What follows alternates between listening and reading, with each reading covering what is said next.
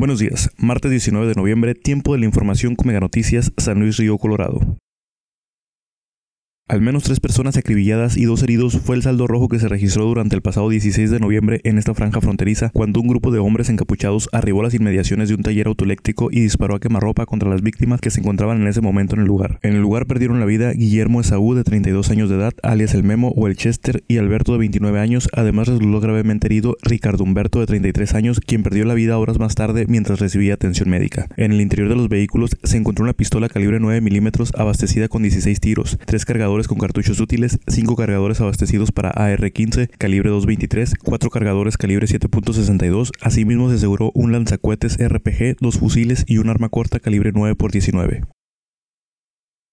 En base a las nuevas reglas que se publicaron respecto al impuesto sobre la renta a pensionados del Instituto Mexicano del Seguro Social, el subdelegado en la localidad dijo que se está haciendo una retención del impuesto siempre y cuando la pensión sea mayor a los 20 mil pesos. Arturo Cobel dijo que aquellas personas que en su pensión reciban menos de 38 mil pesos se les estará haciendo la retención del impuesto de manera automática, sin embargo señaló que para la siguiente entrega de la pensión mensual se le estará regresando el retroactivo. Asimismo, el subdelegado explicó que todas aquellas personas que tienen una pensión mayor a los 38 mil pesos estarán obligados a realizar su declaración patrimonial ante el SAT y posteriormente solicitar su reembolso.